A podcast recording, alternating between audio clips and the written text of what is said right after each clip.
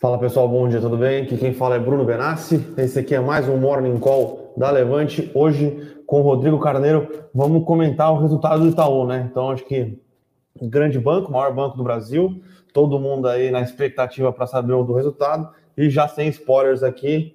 Na verdade, com spoilers, foi um resultado positivo, né? Gostamos, foi. gostamos do que vimos. Então, bom dia, pessoal. Foi assim, o principal resultado do dia, né? Ontem à noite um resultado bom, é, mais ou menos em linha o que a gente viu no Santander ali, crescimento bom da, da carteira de crédito, a margem com o mercado caiu um pouquinho, a margem com o cliente subiu, bem em linha o que a gente esperava, assim.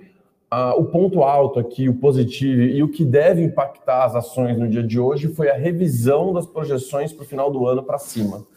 Então, eles aumentaram a projeção do crescimento da carteira de crédito, eles aumentaram, é, diminuíram a projeção do custo de crédito e, e algumas outras linhas que a gente estava achando que eram umas boas projeções mantiveram. Então, assim, positivo, bem interessante aqui. É, acho que vai ser um bom dia para o Itaú hoje. Vamos ver se marginalmente, deixar, né? é, marginalmente, acho que vai ser um bom dia para o Bradesco também, né? Quando Santander vai um resultado legal, Itaú vai um resultado legal, em geral quer dizer que o Bradesco vai ter um resultado legal.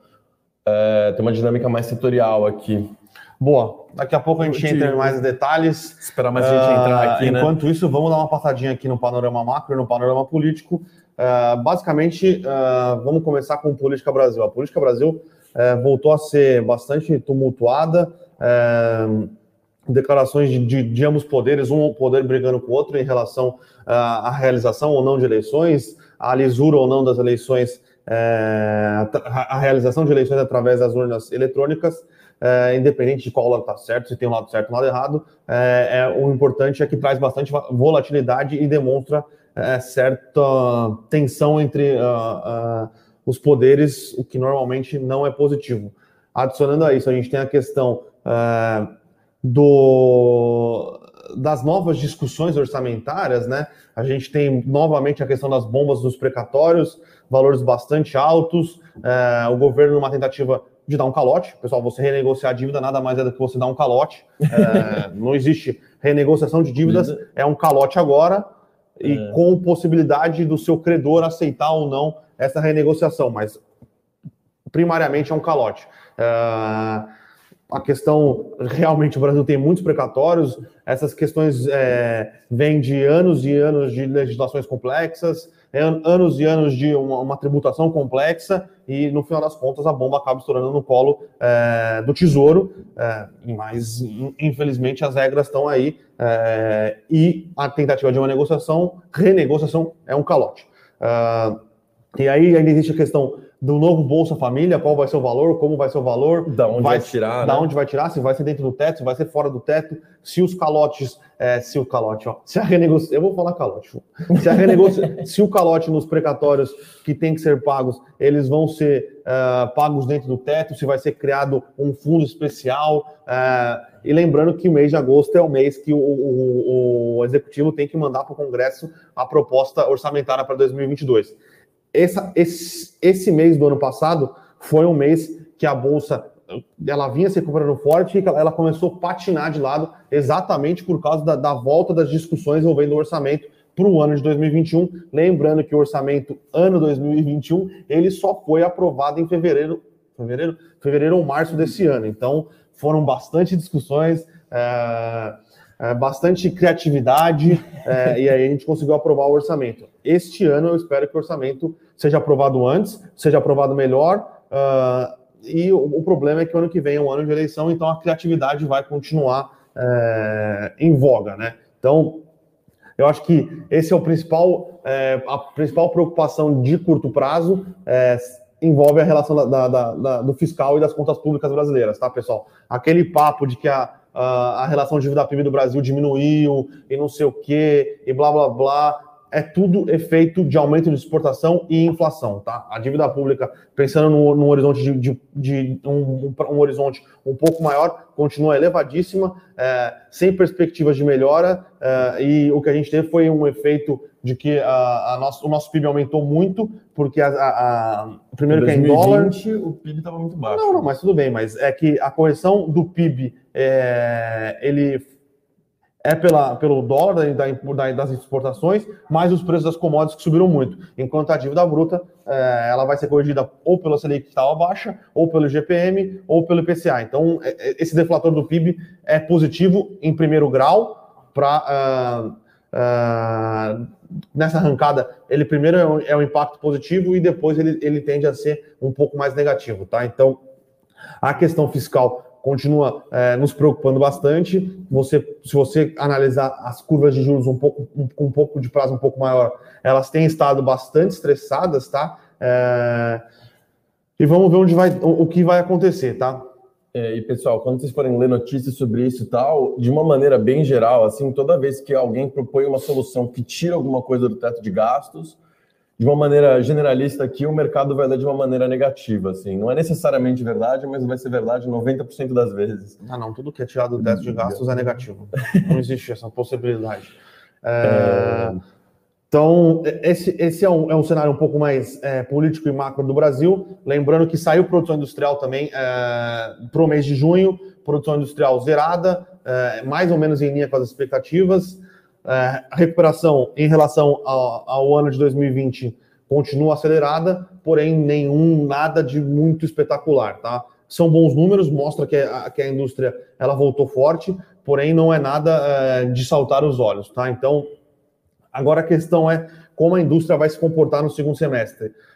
E é, e é uma dúvida que a gente tem visto e acompanhado nos países é, desenvolvidos, né, principalmente nos Estados Unidos, que a indústria ela vem de uma recuperação forte, é, mas conforme o setor de serviços reabre, né, principalmente a questão de, de, de bens duráveis e bens semiduráveis, diminui é, o, o, o, pedido por, por, por, esses, por esses ativos e uma troca de consumo de bens semiduráveis para serviços. Né? Isso tende a, a causar um, um, uma redução aí da produção industrial. Uh, mas tudo bastante incerto ainda, tá? Mas uh, a princípio, uh, o PIB brasileiro no segundo semestre tende a acelerar bastante, tá? Então, é, tirando as perspectivas fiscais é, no que, que, acabam sendo mais de, de, um prazo um pouco maior, uh, o segundo semestre em si, a gente já vem defendendo isso faz algum tempo, o segundo semestre da economia brasileira será bastante positivo. A questão é se a gente vai aproveitar esse cenário positivo para fazer alguma coisa é, de um prazo um pouco mais relevante ou não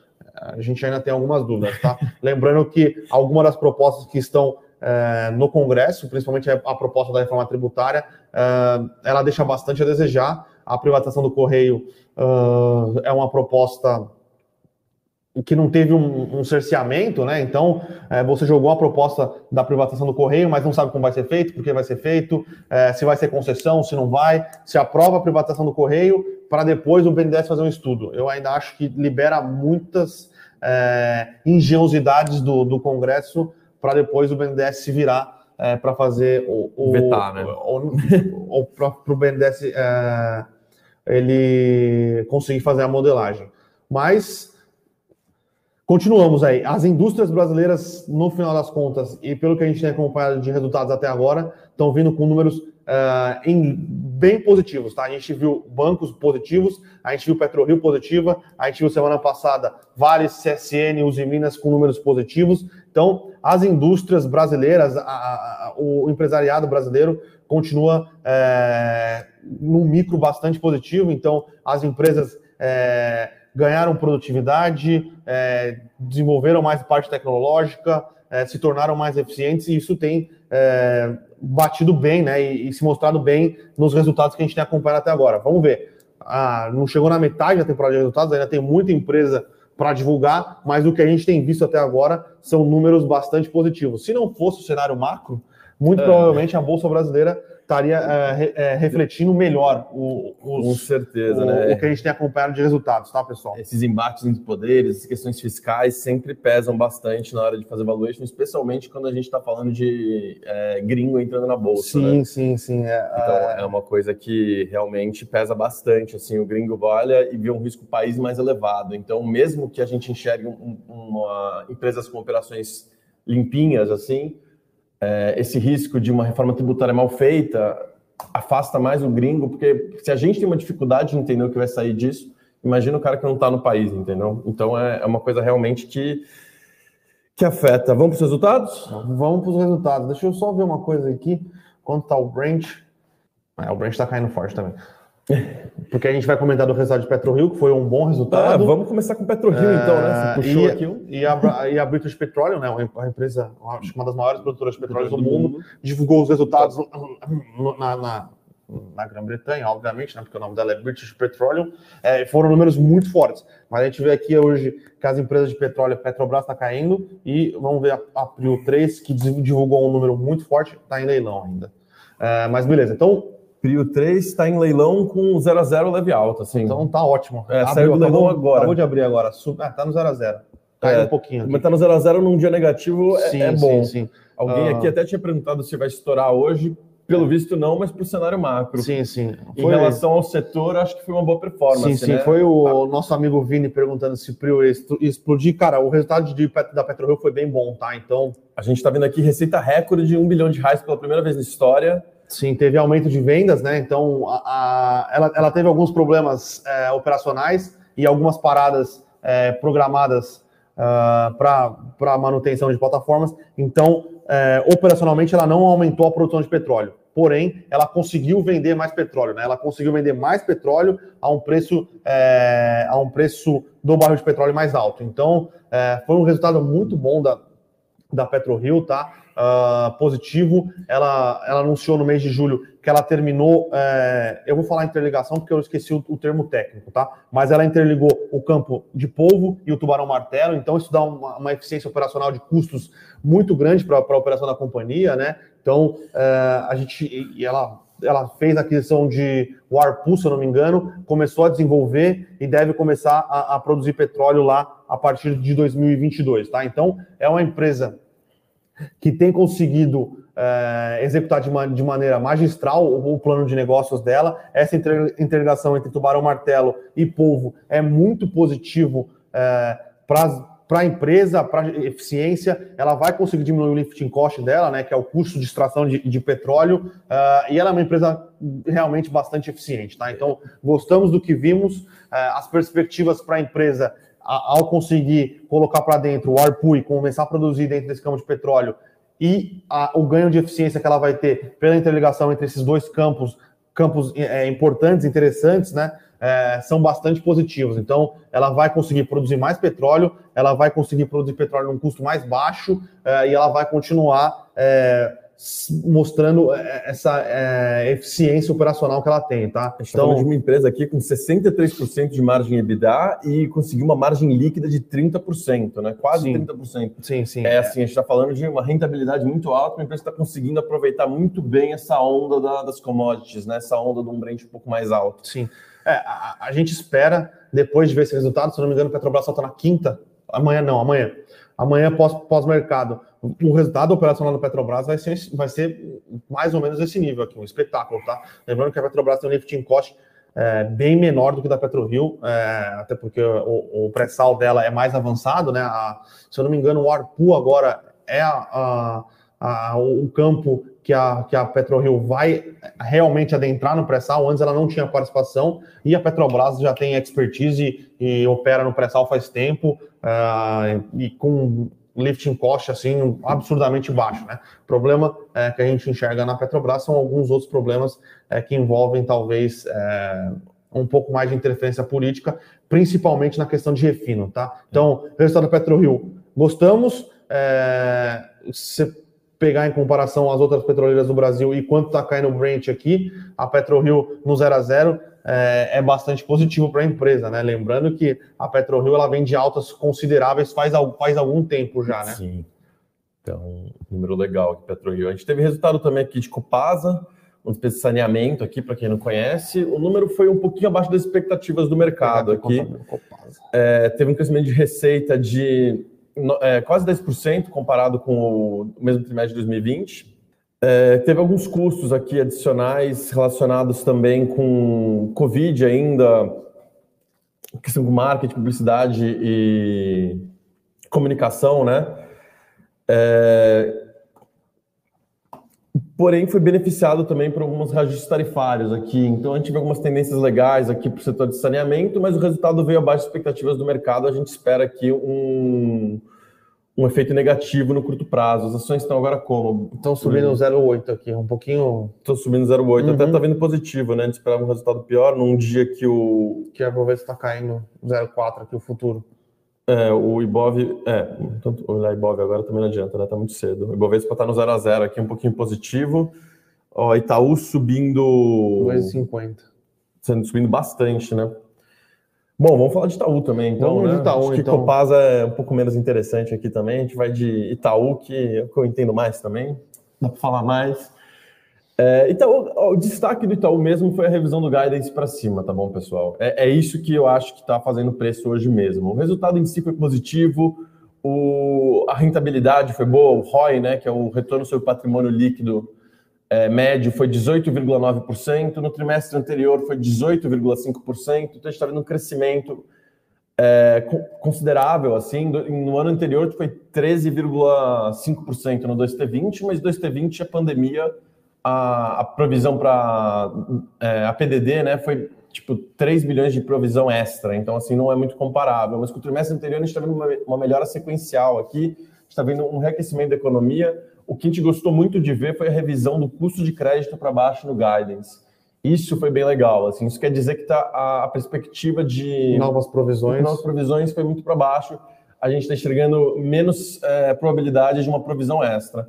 Obviamente que isso fica muito dependente de, talvez, assim, cada vez mais improvável, né, com o avanço da vacinação, mas a gente tem essa nova variante Delta do Covid, novas restrições. Esse é o principal risco aqui para a deterioração do cenário econômico. Isso que afeta. Uh, de resto, a carteira de crédito cresceu 12%, a do Santander, se eu não me engano, tinha crescido 14%, foi mais ou menos em linha. A inadimplência se manteve em 2,3%, estável. É, estável é um bom número, mas como a gente já vem falando desde o começo do ano, se for para ter um aumento de inadimplência, vai estourar no segundo semestre. Sim. Não estou falando que necessariamente vai ter, tá bom, pessoal? É só que se for para ter alguma coisa, é, é, no segundo semestre, porque muitas dívidas foram prorrogadas, renegociadas, e não foi para o primeiro semestre. Mas o número é bom. A gente está vendo aqui tendências legais.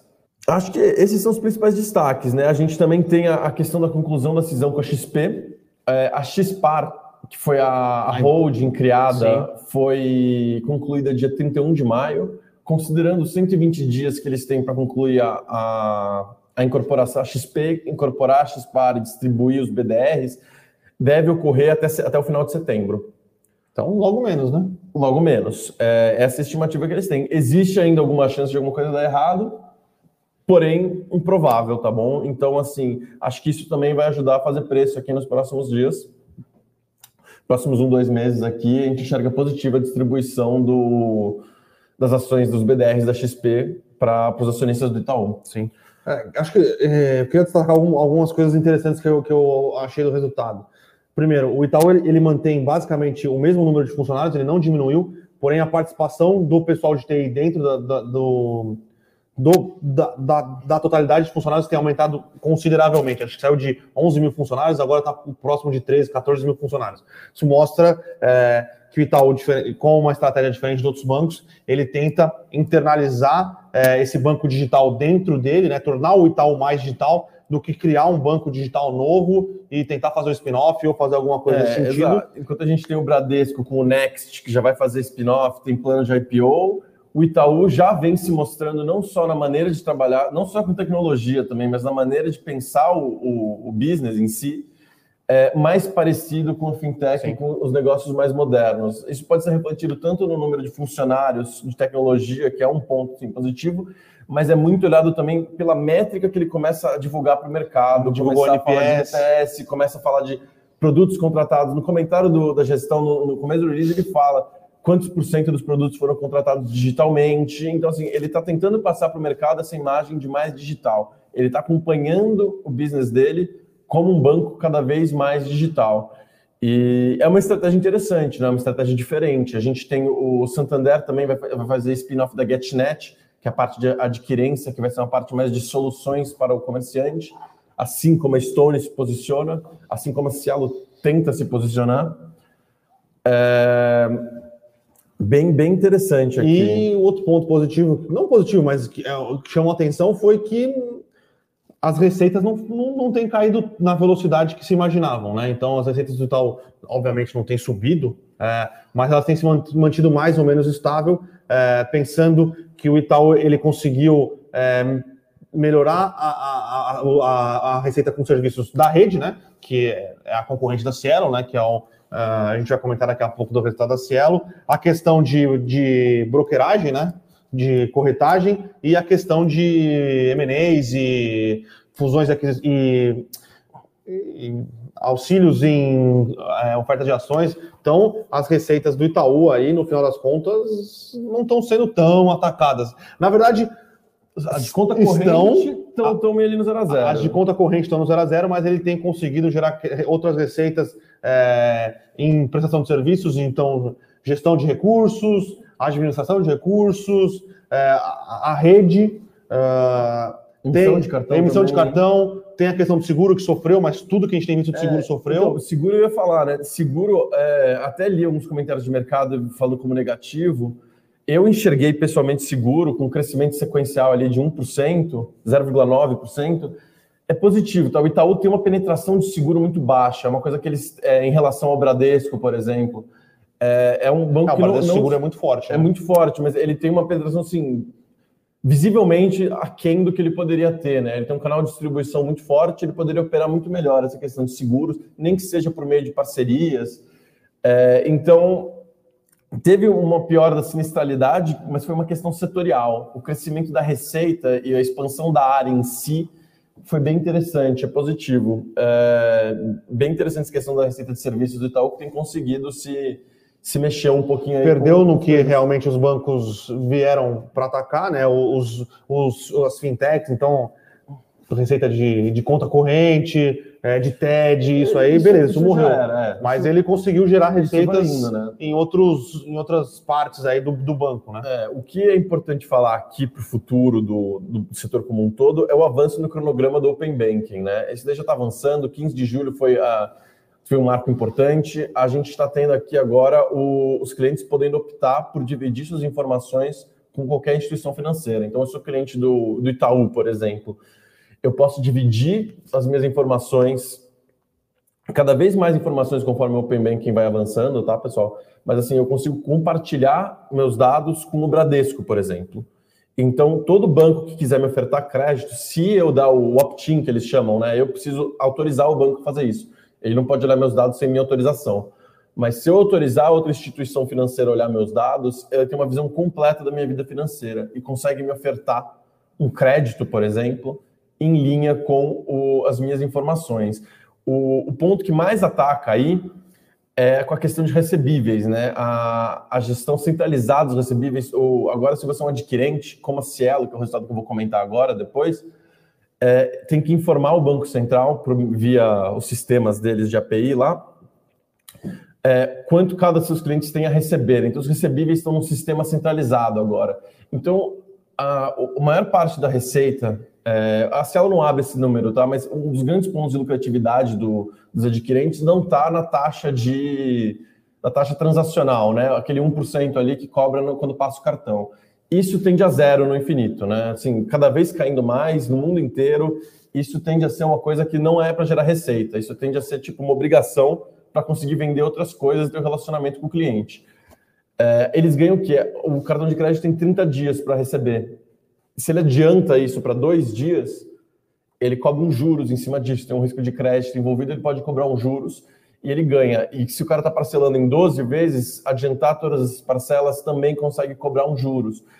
Então, esse é uma das maiores fontes de receita das adquirentes. E agora, com a gestão central de recebíveis, cada vez mais vai ser possível que outras empresas adiantem o recebível que não é delas, entendeu? Então, a gente pode ter uma fintech aqui, vai olhar os recebíveis da Cielo e falar: a Cielo está te cobrando isso? Não eu cobro menos e eu te adianto. É, a gente já vê próprias empresas grandes já fazendo isso com seus fornecedores. A Petrobras tem um adianta recebíveis de fornecedores. Tudo bem que é, as, as, as, as, as adquirentes fazem isso internamente. Sim, né? e as adquirentes normalmente estão mais em micro, em pequenos negócios, mas é, já é uma tendência mais ou menos. Olhando. É, não, mas a Petrobras consegue fazer isso com os próprios fornecedores, com os próprios clientes, quando tem uma visão da cadeia completa. Sim. Agora, todas as instituições financeiras vão ter uma visão da cadeia completa de todo mundo, desde que o cliente autorize.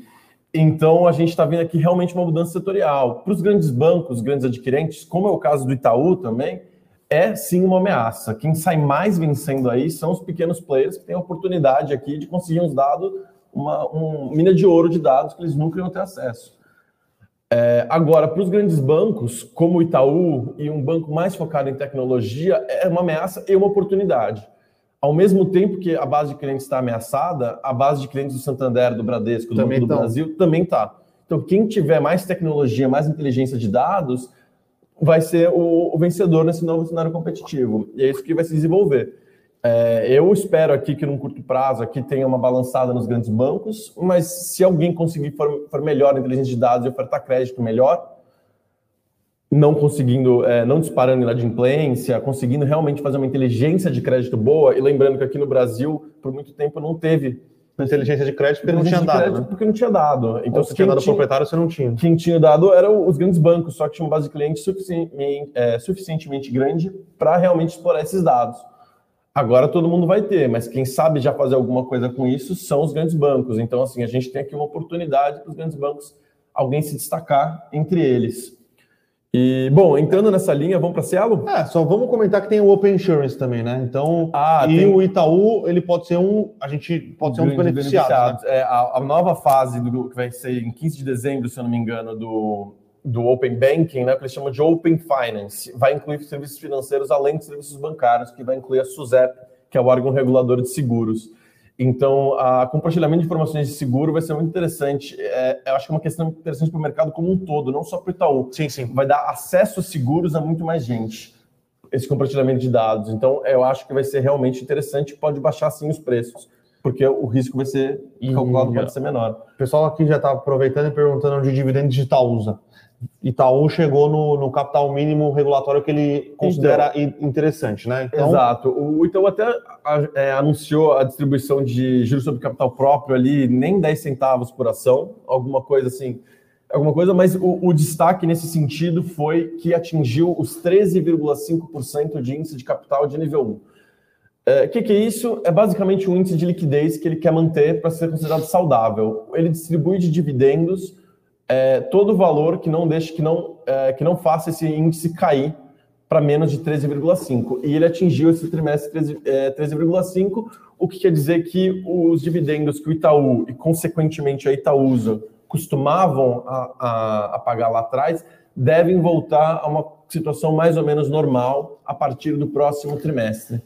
Então, a gente volta a ter aqui um, um banco com uma distribuição melhor de dividendos principalmente no caso de Itaúsa, né, que estava ali sofrendo um pouco, que era um, um call bastante de dividendos, é. sofreu um pouco aqui nos últimos tempos. Lembrando que o pessoal esquece de colocar na conta de Itaú que você, acionista do Itaú, você recebeu os, a, bonificação da XP, na nossa conta é mais ou menos o valor que foi pago pelo valor que você vai receber, né, então, por causa do, do valor de booking, de 5 reais. Então, numa empresa que estava negociando a 30, parece um belo de um dividendo que sendo que o seu dividendo é ações da XP, né? Que hoje é um dos principais players aí de, de mercado financeiro de financial deepening. Então, é, o pessoal às vezes esquece de colocar isso na conta e fica fazendo graça com os 10 centavos que ele vai pagar de juros sobre é, capital próprio. O, o, ponto aqui é que você vai receber é XP, tá, pessoal? Sim, isso que, sim, sim. Como eu falei. E a volta dos dividendos é a partir é, de agora. O, o que está fazendo preço aqui é a conclusão da XP e a revisão para cima do guidance. Sim, sim.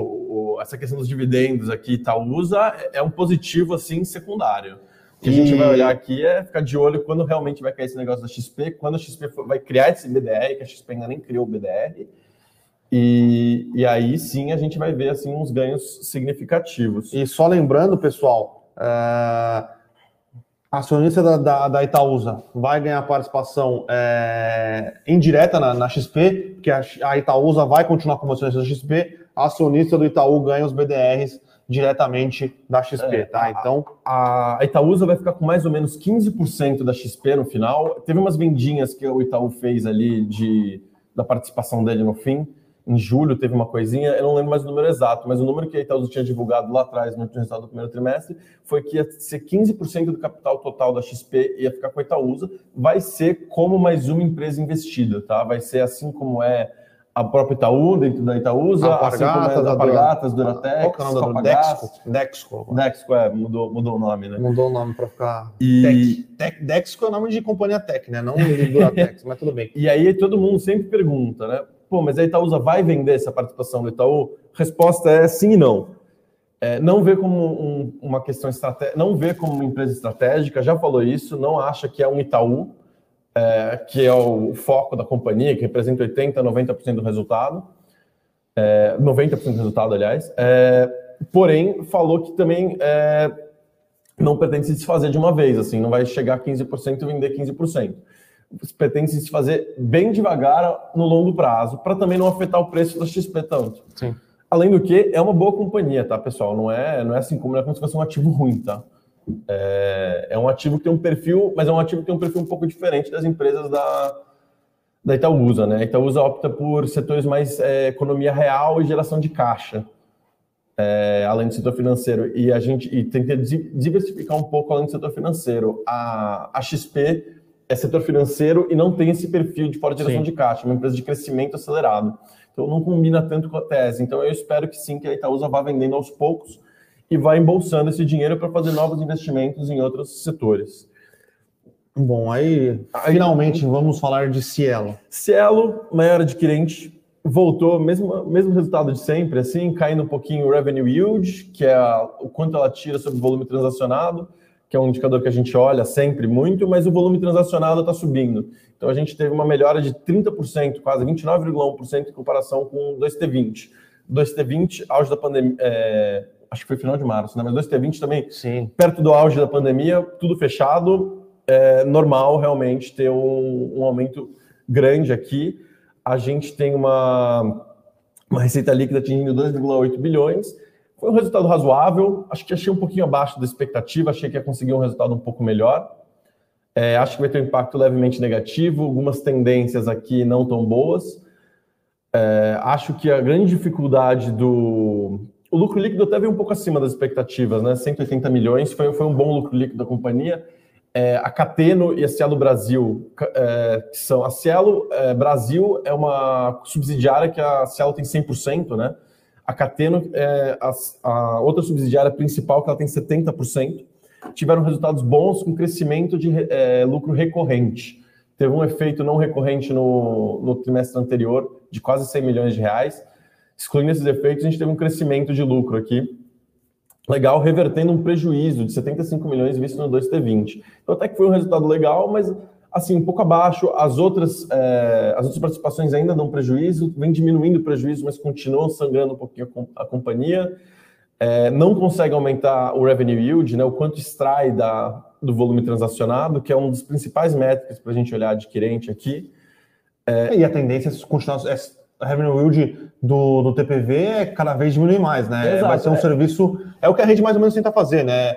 Você, você, você cobra, crédito, mais, você cobra o mais barato possível para você, pô, você traz os caras, às vezes você coloca, vai colocar folha de pagamento, crédito. Exato, você tem os outros serviços que você coloca conta. junto. Quando você olha outros players também menos tradicionais como a Stone, está colocando software junto, entendeu? E então assim, é bem interessante. A Cielo tem um problema aqui que ela é uma joint venture do Bradesco com o Banco do Brasil.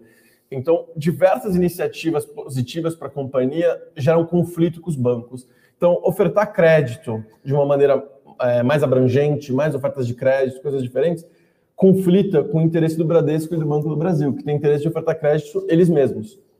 Então, por que, que eu vou ofertar crédito via Cielo e ganhar 50% se eu posso ofertar crédito via Bradesco e ganhar 100%? Então, tem essa questão do controlador que nunca é resolvida, vira e mexe, a gente escuta... E tem, ao... vira e mexe tem fofoca. Tem fofoca, é um boato de que o Banco do Brasil vai vender a participação, que não sei o quê. Esse boato vem sempre, nunca, nunca vai para frente. É, então tem uma, tem uma dificuldade aqui, né? A gente teve a saída do CEO em maio, tá? Especulado aqui por motivos até políticos, porque ele era presidente do Banco do Brasil e o governo federal, é, na época dos governos é, do PT, né, de oposição, então teve uma especulação que até foi uma saída por causa de um desconforto com o governo federal, com a União, que é o controlador do Banco do Brasil, que indiretamente tem 50% ali da, da Cielo. Então, e o, o, CEO foi um dos caras que colocou, o Paulo Cafarelli foi o CEO que iniciou várias iniciativas digitais que vinham dando assim, algum turnaround para a Cielo. Mas as perspectivas, na nossa visão, ainda continuam bem mornas, né? E o Open Banking acho que vai ser uma grande dificuldade para uma companhia com a Cielo. é uma das que tem mais a perder com o Open Banking, com certeza a Cielo, porque depende muito desse adiantamento de recebíveis. E não sei se vai conseguir acompanhar essa melhora do preço e vai mais uma vez penalizar a receita e vai mais uma vez penalizar o quanto ela consegue extrair da base. Então, complicado. Dito isso, tem algumas tendências positivas, tá? Eles têm focado nos clientes de varejo, que tem um, um são mais rentáveis, né? Clientes pequenos são mais rentáveis que clientes grandes. Clientes grandes têm um poder de negociação melhor e conseguem preços melhores. Clientes pequenos acabam tendo que aceitar pagar um pouco mais. Então, eles vêm aumentando o número de clientes no varejo. É, então, tem algumas tendências positivas aqui, mas, assim, essa questão dos controladores, mais o novo cenário competitivo, eu acho que dificultam muito uma volta, assim, da, da Cielo. Então, vamos ver aqui se você acertou. Itaú você acertou, Itaú tá subindo forte aqui, 2%. Cielo tá caindo. Não, Cielo, não. Cielo tá subindo 1,40. É, o mercado gostou mais do que eu do resultado da Cielo. Tudo bem, tudo bem, cara. Você tá Acontece. Tá perdoado. é... Não dá para acertar todas, Exato. pessoal. Vamos, vamos às perguntas Mas aqui, também, pessoal. Vamos lá, eu caiu bastante. É, tá 3,50. Tá 3,50. Tá né? Você não compra mais nenhuma latinha de Skol. É, é, a Luiz tá boa e caiu. Luiz Carlos aqui, Cielo, chegou a virada ou está longe? Cara, é, assim, olha, Luiz Carlos, sendo muito honesto aqui, é, para te cravar uma virada da Cielo, a gente vai ter que esperar 2022 a instalação de um Open Banking assim mais estruturado, a gente vê como a competição vai se estruturar em cima desse novo cenário competitivo e a gente vê se ela consegue realmente voltar ao crescimento. Até lá, eu acho que até 2022 a trajetória da Cielo continua meio essa que está, assim, talvez cresça um pouco receita aqui e ali, mas assim anda meio de lado para baixo. Nada, nada uma volta ao crescimento sólido assim, uma volta a uma empresa do que o que já foi ela, o que ela já representou. Eu acho que ela já está num ciclo mais mais para baixo aqui. O Amauri pergunta, hashtag Carneiro Bancos. Ó. Qual a sua perspectiva, a sua prévia para o resultado de Banco do Brasil e BPAC? Sem muitas notícias, ficou meio esquecida pelo mercado. Banco do Brasil em geral, vai ter uma performance em linha com os outros bancos para um pouco pior. Tá? A gente tem uma, entre os grandes bancos, a gente tem uma dinâmica muito setorial. Se todo o mercado de crédito cresce, em geral, os mercados, de, o, o, os grandes bancos conseguem crescer crédito também. O Banco do Brasil tem uma questão muito com a, as linhas de crédito é, subsidiadas pelo governo, repasse, o que deixa ele um pouco menos rentável que os outros bancos, mas eu espero um resultado bom para Banco do Brasil, né? Não um resultado tão bom quanto o Itaú, não um resultado tão bom quanto o Santander e Bradesco, que ainda vai divulgar, mas eu espero sim um resultado bom, mas eu também não acho que é uma ação que, mais uma vez, né? É, é um pouco na linha da nossa opinião com Petrobras empresas públicas. Ela tem um problema que, de, de eu, ingerência. Eu aqui. acho que é, é, um pouco pior, porque hoje a Petrobras, ela, é, ela nada de braçada operacionalmente e de eficiência na extração de petróleo. Uh, a Eletrobras fez mais coisa, é uma, uma empresa muito mais eficiente. O Banco de, do Brasil, num setor que está sendo atacado por todas, a, a, todos os, todas Sim. as partes possíveis, então é fintech, é insurance tech, é, é tudo, tudo, que tem tech no, no nome, é, ele demora um pouco mais para conseguir é, tomar se medidas adaptar, né? e se adaptar. E aí tem a questão de interferência política, uma possível possibilidade de interferência política que num setor que já está sendo bastante disputado é, é, complica bastante. O Banco do Brasil, até o, o CEO Brandão, isso, é, o, Brandão teve que saiu depois de anunciar o plano de eficiência e fechamento de agências, e que não era nada absurdo, tá, pessoal? Ele ia fechar agência e colocar posto de atendimento, nenhuma cidade ia ficar sem atendimento.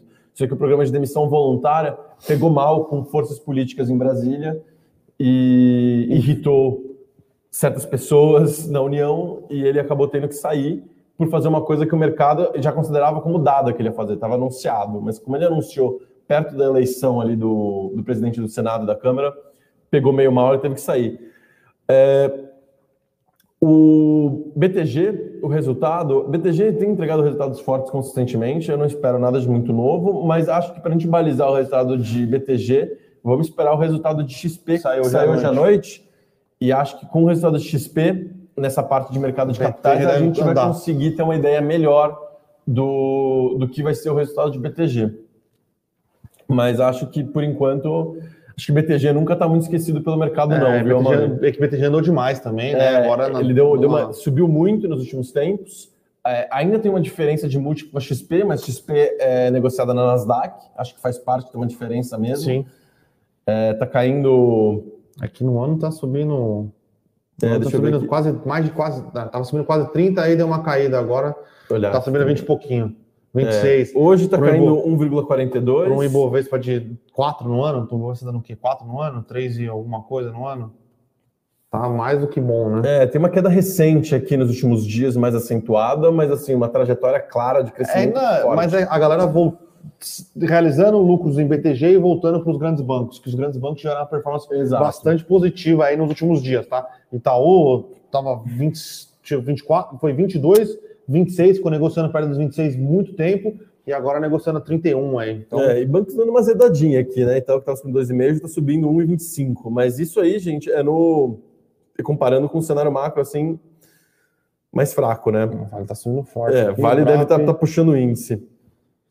Bom, vamos. E commodities aqui também me ajudando. A Lúcia perguntando de balanço de Petrobras. Ansiosa eu, aqui. É, exatamente. Amanhã vai ser um, um um bom balanço. A gente acredita que vai ser um, um balanço muito forte. A empresa continua operacionalmente. É, é, um espetáculo. Vamos ver a questão de refinos, que eu acho que vai vir um pouco pressionada as margens de refino, tá? É onde a gente tem a nossa maior preocupação pensando é, no case de Petrobras, é no braço de refino. A Mauri perguntando de Porto Belo. A Mauri, aí você me pegou, cara. É, Porto Belo, olha, eu não, eu não acompanho tão de perto o papel, né? Mas materiais de construção em geral subiram muito em 2020, né? Com, com essa questão de, de, reformas, agora ficando mais em casa. Eu acho que rola sim um pouquinho um, um rebote ali depois de um, é. subir, mas realmente Aqui no ano ela estava subindo 180. É, Agora é, mas tá subindo 100, Na sexta 100%. passada teve uma queda de 12%. Eu não ouvi nenhuma notícia. Uh, eu não ouvi nenhuma notícia, mas lembrando que foi um dia bastante ruim para o cenário uh, macro Brasil. A, a, bolsa caiu 3%, Sim. mas small cap o tamanho da Portobello, que já tinha uma, uma, um lucro considerável, cai 12%. É, uma market cap de 2 bi, é 12% num, num dia meio catastrófico, a galera realizar small cap. Lembrando que quando você tem uma small cap, quando as pessoas vendem, o impacto no preço é maior porque tem menos é, instituições, menos instituição, se, tem segurando. Então, mas, assim, a maioria, eu vou ver 12, se aconteceu alguma coisa, é, vou dar uma olhada em fato relevante, alguma coisa. 12% e, parece e volto para te responder assim. amanhã. Quando começa a negociar Raizen? Quinta. Quinta, é. São... Precifica hoje e negocia quinta. Isso. Uh... Parece que vai sair no low da faixa, que eu acho bastante interessante, que aí abre uma possibilidade de valorização maior, né? Então, low da faixa. Ainda bem que os IPOs ultimamente têm saído no low da faixa. Bom, Itaúsa o... tem direito a ações de Xpar só Itaú? Como a gente falou, a XP vai ser, a Xpar vai ser incorporada pela XP, tá? Sim. Então não vai existir mais Xpar. É só um movimento, vamos dizer assim, não é nem contábil, né? Não, é. De advogado aqui, de incorporação, de governança, para criar uma empresa, para alienar a participação, para depois ser incorporada para o outro. Sim. Então, o que vai acontecer é que a Itaúsa vai ter participação direta na XP. Aí não vai ter direito, os investidores da Itaúsa não receberão diretamente XP, mas a gente acredita que a separação de Itaú e XP vai valorizar as duas companhias. E como a Itaúsa já é calculada meio pela soma das partes, ela vai ser beneficiada pela valorização sim. das ações. Sim, sim, é diferente do Itaú, que não era calculado pela, pelo valor da XP dentro do balanço, né? O Itaú era calculado só pelo Itaú e a XP ajudava no resultado, mas o múltiplo de XP, por ser uma empresa de growth, era e muito superior. Até porque estava bocado a valor de, de, aquisição, né? É, então a gente acha que a, o, a XP, a, esse efeito vai ser positivo para a Itaúsa sim também. Não é sim. é só que você não vai receber que a ação da Itaúsa não vai valorizar. O Juber Guido aqui, não, se fosse outra coisa, ia ser complicado. é, o resultado de Gerdau sai ou está para sair? O resultado de Gerdau sai amanhã pela manhã, tá? Vamos lá. Bom dia. Lojas Renner, pode surpreender no resultado de 2T21? Olha, os dados de, de varejo têm vindo. Tem vindo positivo, vendendo varejo tem vindo positivo. Eu não sei se moda uh... especificamente, como é que tá, acho que não teve nenhum resultado de moda. Não ainda, teve né? nada de moda ainda, mas eu, é... eu acho que deve mostrar melhoras. Não sei se pode é... chegar a surpreender, mas a gente espera um resultado. O resultado deve, melhor, ser, né? deve ser melhor. Eu acho que o, o resultado do segundo trimestre vai ser realmente é, melhor.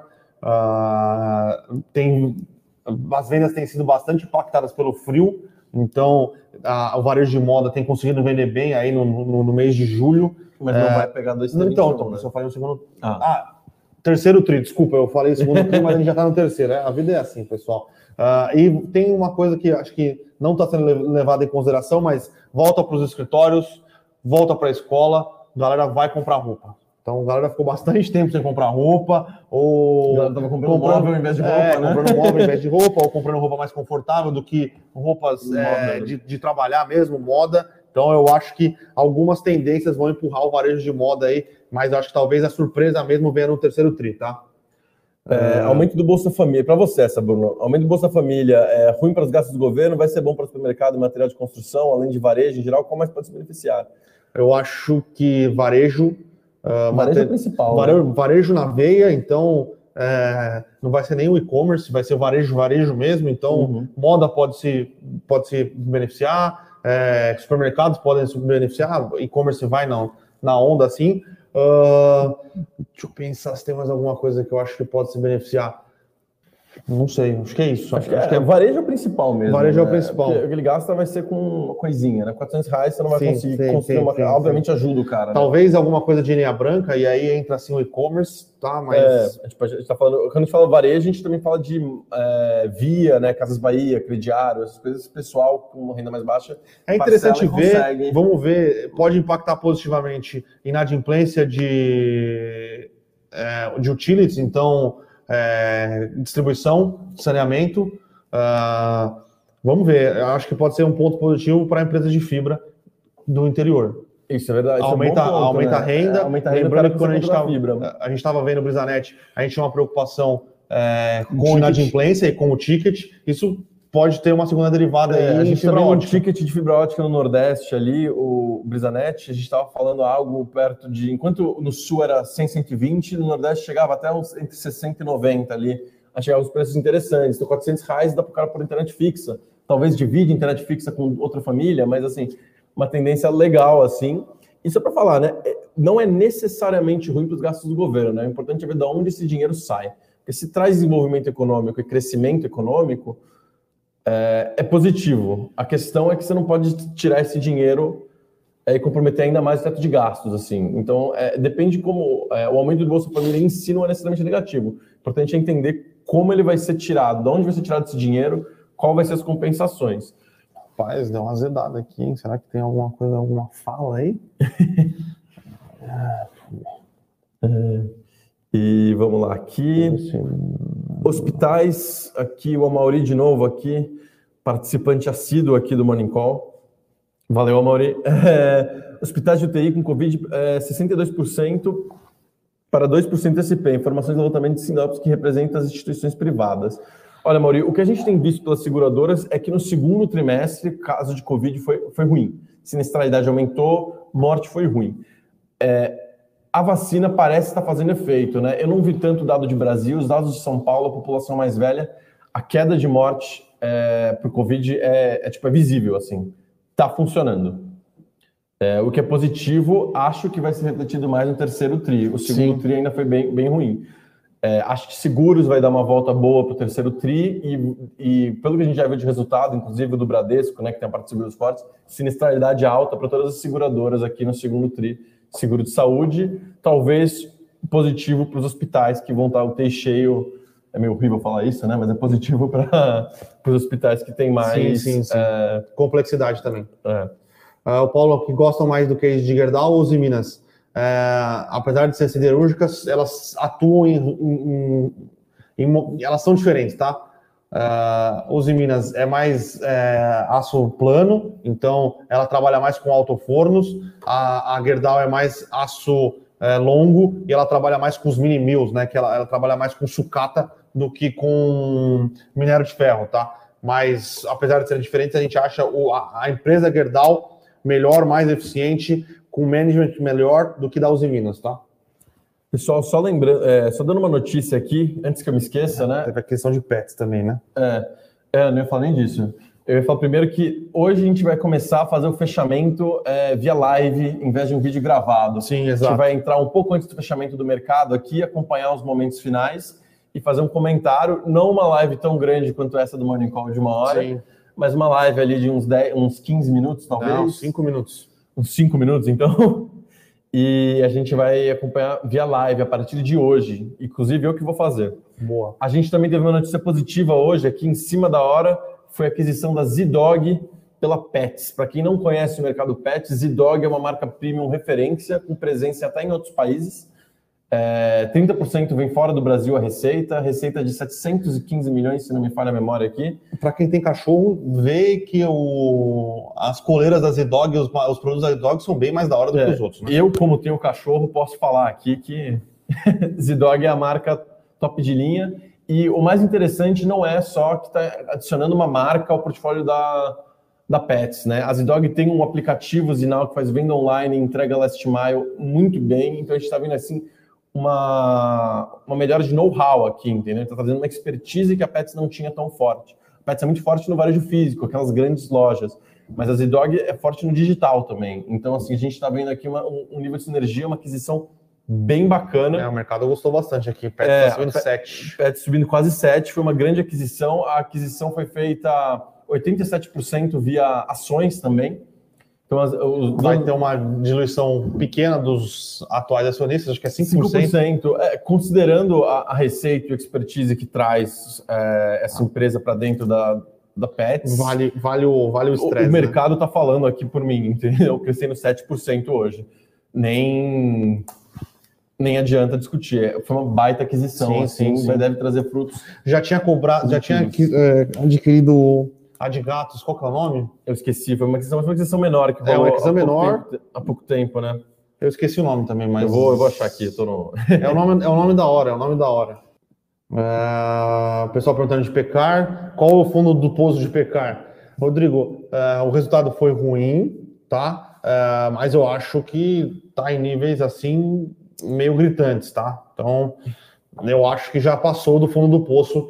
É, mas acho que o mercado agora estava esperando algum trigger que seja a saída da Cenova, a venda de alguma participação do êxito. Eu não acho que o Pão de Açúcar vai vender o êxito, é, só venderia o êxito se fosse uma proposta é, muito vantajosa financeiramente. Tirando isso, não faz sentido para o Pão de Açúcar se desfazer da operação do êxito, principalmente a operação na Colômbia, que é uma operação redondinha. É, é uma das melhores operações é a, Não, é a melhor operação deles. É, então vender, vender faria mais sentido eles saírem do, do, do, extra, por exemplo, do que sair do. do que está dando dinheiro está dando certo. Então, né? uh, mas. A questão com o Pecar aqui é que o mercado não precifica tão bem é, a, os ativos que não têm liquidez. Sim, né? que então, é a C9 e o êxito. É, então a questão é a seguinte: a gente tem, eles têm ativos que valem bastante, mas como eles não estão dispostos ou não têm conseguido vender é, esses ativos acabam não tendo isso, o mercado está tá penalizando pela falta de liquidez, não necessariamente pelo valor da empresa. A gente acredita que por valuation aqui está defasado,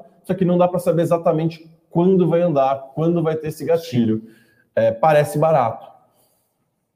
Cansei de ser gato é o nome da, da aquisição ah, da Cansei de ser é, gato. É um nome bem da hora. uh, Petro Rio, Prio, é, Vini, é a empresa tinha dado bastante, tá? E lembrando que ela já tinha soltado os dados operacionais na semana passada então, é, por melhor que tenha sido o resultado, num dia que o petróleo está em queda lá fora, ela está caindo, mas ela está caindo menos do que os seus pares, tá? Então, é, dado as. Ah, não, está caindo mais que seus pares. Mas dado as, as, as peculiaridades do dia de hoje, é, tá em linha, tá? Mas foi um bom resultado e as perspectivas é, são bastante positivas para a empresa, tá?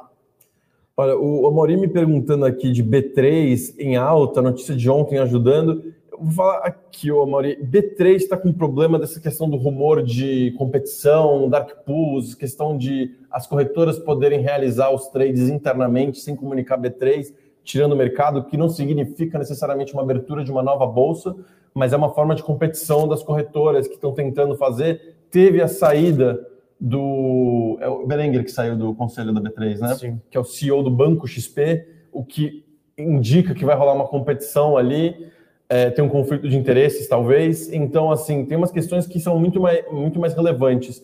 E eu acredito que a alta de hoje, cara, é volatilidade. No dia 30 teve uma queda mais forte, vem numa trajetória de baixa.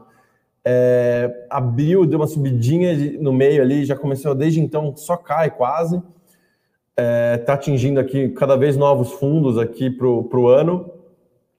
Eu acho que está muito mais ligado a um movimento relacionado com essas especulações de competição do que relacionado propriamente com, com o cenário. Eu acho que ele está em uma volatilidade bastante elevada. Eu não acho que tem muito a ver com notícia e, e regulação de open bank, essas coisas, até porque mercado de capitais, e recebíveis é uma coisa que a B3 praticamente não tem presença ainda, né? De recebíveis, não. É, ela tem presença em debenture, coisas... Debenture. e, e coisas assim. Então, acho que é um movimento realmente... É mais ligado à volatilidade.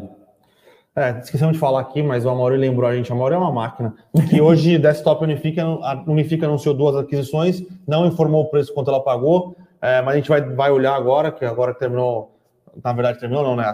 Os resultados só voltam após as seis. A gente vai dar uma olhada em, outras, em outros é... fatos relevantes, mas Desktop Unifique já botando os recursos do, do IPO para trabalhar, né? né? Então... Lembrando que a Unifique no IPO falou que já tinha seis aquisições engatilhadas. Então a gente está vendo duas de seis aqui para começo de conversa. Se vai concluir as seis, eu não sei, mas assim, umas cinco pelo menos eu espero. M&A, é, aquisições, é uma estratégia sim das duas empresas elas vão adquirir menores com presenças boas. A desktop pretende ser um pouco mais de crescimento orgânico. A Unifique tem mais M&A ali Sim. na mira, assim. Então, interessante. É, em linha com o que eles divulgaram no resultado, assim. Acho que não...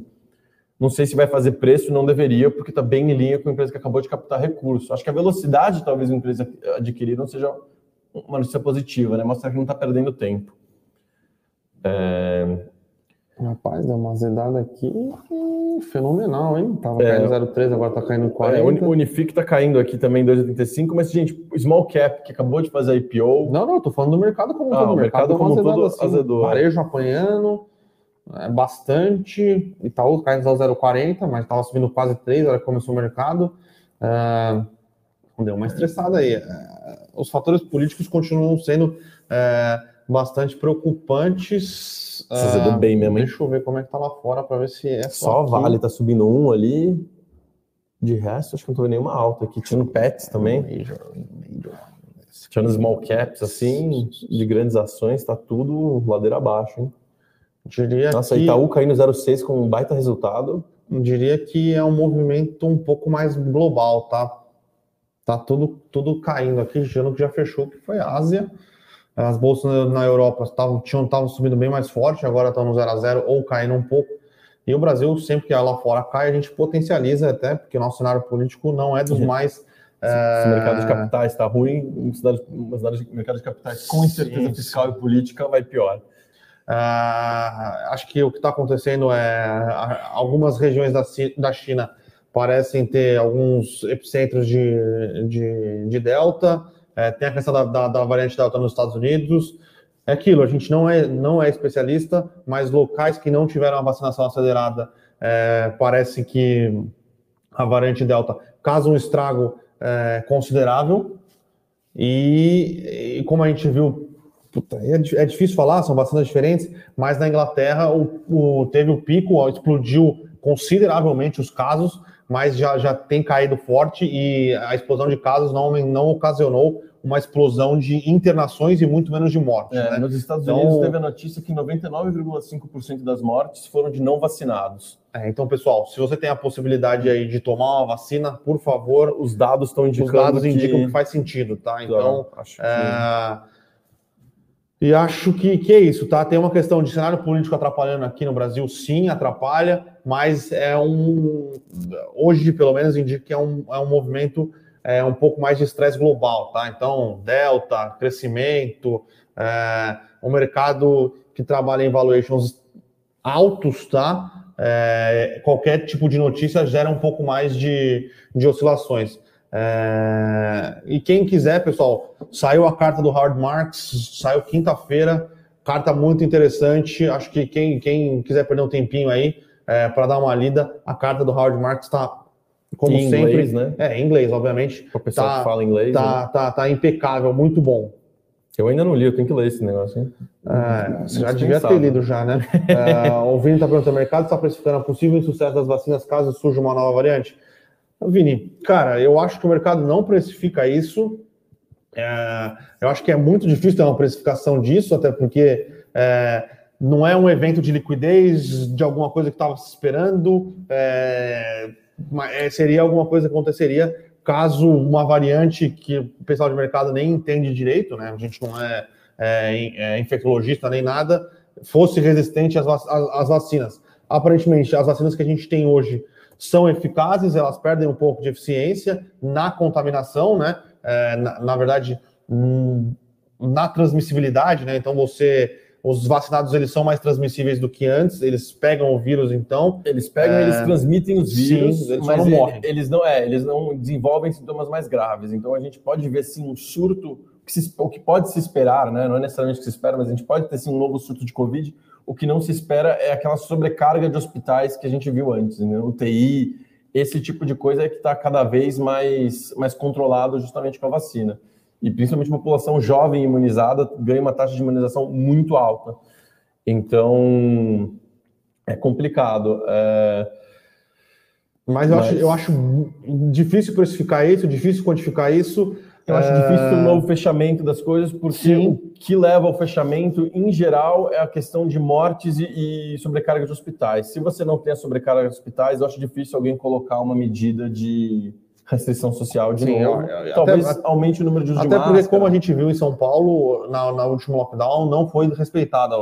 É, a galera acho que chegou no limite do que aguenta. É, exatamente. Isso, né? Então, acho que o pessoal... É, mas eu acho difícil o mercado precificar isso, tá, Vini? O que eu, o que eu acho é que não é o momento de ficar é, sobreinvestido, tá? Não é o momento de ficar alavancado, é, não é o momento de ter uma alocação é, em ações maior do que seu, do seu perfil de risco é, aguenta, não é o momento de ficar tentando achar a ação mais barata possível que vai explodir no, no, no, no, curto prazo, é ação de ter um portfólio bem é, estruturado, bem diversificado e com, e com posições em ativos que fazem sentido, que a gente que tem história de crescimento, que são rentáveis, que tem uma, uma boa equipe de gestão tocando a empresa, é, porque como a gente tem, tem visto nos últimos dias, tem inflação nos Estados Unidos, acontece ou não acontece? Cenário político no Brasil, que não é fácil é, tem essa questão da variante Delta, tem a questão de desaceleração do crescimento econômico. Então, tem vários possíveis é, é, cenários de incerteza que tornam o, o, horizonte aí nos próximos, é, pelo menos nos próximos 12 meses, bastante complexos, com bastante volatilidade. Então, se você tiver alavancar até as tampas, chance de você perder dinheiro e quebrar é alta. É, é uma hora você... de volatilidade alta também, então, assim, é uma boa hora para se posicionar no longo prazo, uma hora complicada para operar no curto prazo é, também. Exato. Acho que contar com subidas rápidas, porque está caindo muito, não é, é, uma, é um momento de incerteza, volatilidade. É, pessoal perguntando o que está acontecendo com o Via Varejo. A mesma coisa que está acontecendo com, com o Magalu. É, com o varejo inteiro. com o varejo inteiro. O e-commerce hoje está sendo mais penalizado do que. Na verdade, ele está. Pen... Vem sendo penalizado no julho Vem inteiro. Vem sendo penalizado no julho, julho inteiro. Está tá sendo bem penalizado hoje, caindo 4%. Locamérica caindo 4%. Locamérica não. Unidas caindo 4%. Setor de serviços, uh, né? Cirela caindo forte. Americanas caindo forte. Então. Uh, é um movimento que me parece que é mais generalizado para o setor, galera vendendo o setor é, de varejo. Aqui parece estar indiscriminado se é e-commerce ou não, tá? Então é um movimento de realização setorial. É, Magalu até ensaiou aqui uma, uma alta aqui em julho, mas daí para a segunda metade ali já, já foi para baixo também. Acho que é um movimento a galera tá achando que e-commerce vai ser um pouco penalizado aí. Bom, Acho que é isso, pessoal. Queria... É, lembrando que o fechamento vai ser live hoje. Sim, comigo. live com um você. Pouco... Vamos ver, acho que vai ser você o Vitor, ou você e a Carol, apresentar o, o, os novos integrantes da equipe da Levante aqui, indo apresentando aos poucos, para eles não ficarem tímidos, né? Então, uh... acho que é isso, pessoal. Amanhã a gente volta com mais resultados. Hoje à tarde não tem muitos resultados, tem Redditor, Bradesco e XP. Então, aí amanhã já tem mais resultados, quinta-feira mais resultados, e aí semana que vem, semana que vem é o um inferno na Terra. Mas vamos deixar isso para o Bruno do futuro. Valeu então, pessoal. Obrigado. É, até amanhã e bons negócios. Tchau, tchau, pessoal.